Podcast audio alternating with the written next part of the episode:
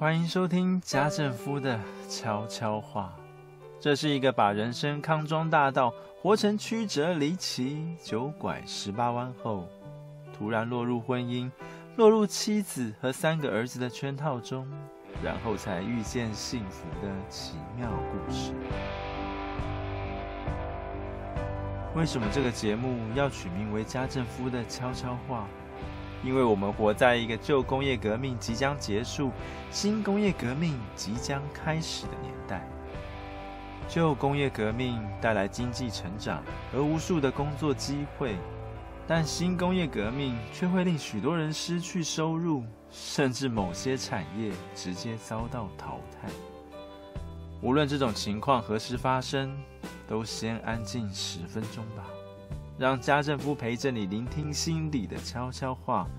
别再因为长期忙碌、慌张和寂寞而做错决定了。大家晚安。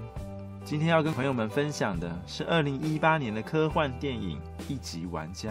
也是鬼才导演史蒂芬·史皮伯先生又令观众叹为观止、欣喜若狂的科幻巨作。所以家政夫也非常失控的穿上球鞋，花了十多分钟才跑到书店，赶在店员下班打烊以前买下《一级玩家》的原著小说。就在同一时期，大儿子和二儿子正在着迷射击游戏。那款游戏是以第一人称为视角，就是那种玩家只能看见两条手臂和手里握着刀、枪、平底锅，然后在一望无际的城市、森林东奔西跑。寻找敌人，消灭敌人，或者被敌人找到，被敌人消灭。为什么突然提起儿子风靡射击游戏的事？因为家政夫经常看见他们点开 YouTube，捧着零食，窝在一起观赏其他玩家的录影画面，一边看还一边讨论，时不时就比手画脚地说：“这里我们也有来过，而且被躲在货柜上的敌人给爆了。你看。”他使用凝胶护盾的方法，是先面对敌人放置障碍物，然后才从另外一侧绕过去。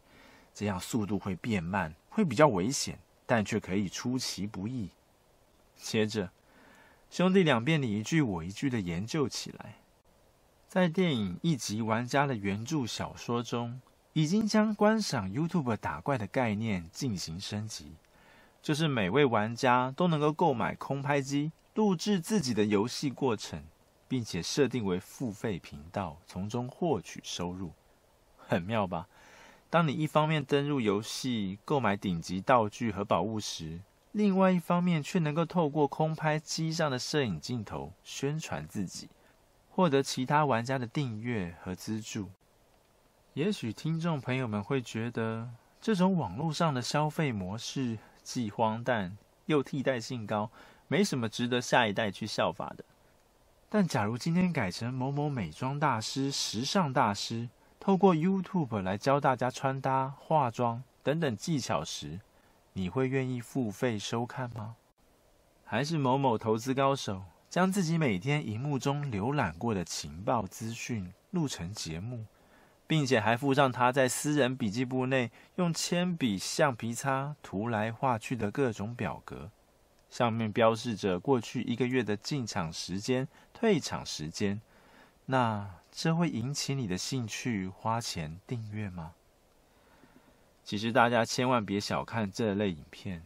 当电竞选手的游戏过程被公开时，也代表了这名选手的思路、逻辑，以及面对各种关卡、各种情况处理的轻重缓急。刹那间，俨然就是一本活生生的教科书。活生生的游戏攻略啊！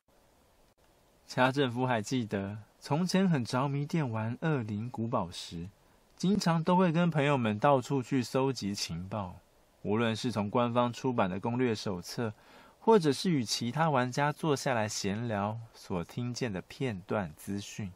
都是日后拿来破解困难关卡的有用情报。可是，当旧工业革命时代即将结束，以纸本作为主体传递知识的方法也已经迅速没落，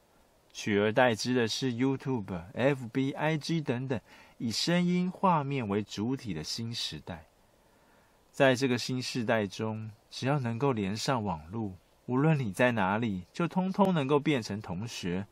管他一个住在北极，另外一个住在南极都无所谓。近年来的台湾，由于热烈讨论国籍、血统的缘故，已经距离世界主流越来越远。幸亏透过新冠状病毒的影响，许多人被迫不准出门、不准进办公室上班，所以改拿笔电在家工作。而家政夫相信，下一步科技的发展，便是回应“在家工作很不方便”这八个字，并且回应的方式有两种：第一，修正旧有的工作程序，利用 AI 作为辅助完成任务；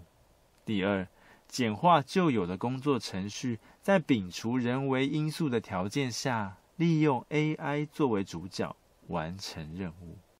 如此看来，我们似乎距离电影《一级玩家》中，明明还是上班时间，大楼里却窝了一堆又一堆无所事事的青少年、冲壮年，并且全都戴上游戏眼镜的这种不进步就被 AI 机器人给取代的未来，再也不遥远了。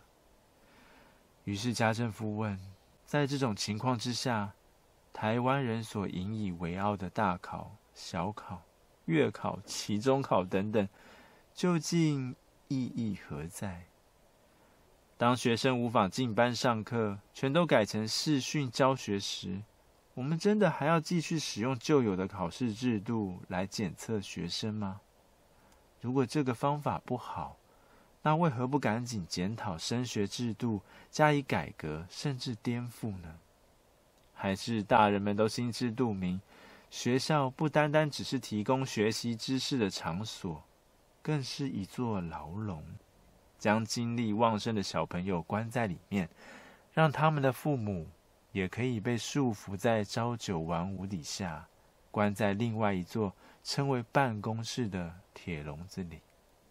等到晚上五六点下班才释放出来。从一个观察者的角度来看，真相似乎就是如此。也罢，但假如这次新冠状病毒的疫情演变成年年都有，而且学校必须常常被封锁，那我们是否应该提早思考如何提升远距离教学和在家上班的成效呢？对此，家政夫大胆地以为，提升效率之前，必须先抛开工作满八小时才能配得目前薪水的成见。因为老实说，除了服务业之外，许多人只需要三到四个钟头，便已经完成一整天的业务，对吧？当整个社会有一半的上班族下午两点便能打卡离开，出现在电影街或风景区内，开开心心玩自拍，出现在聊天软体、脸书或者 IG 时，有没有可能刺激到其他产业的员工也想提高自己的效率呢？而且，当上班族一离开公司，便理所当然的成为消费者，对于正在积极发展观光产业的台湾来说，又何尝不是一件美事？呵，时间过得真快，家政夫已经唠唠叨叨、碎碎念了好久，大家会听得十分乏味吗？如果不，欢迎留下回应。你们的回应是家政夫考虑是否继续制作电影《一级玩家》续集的强大动力哦。下次见，拜拜。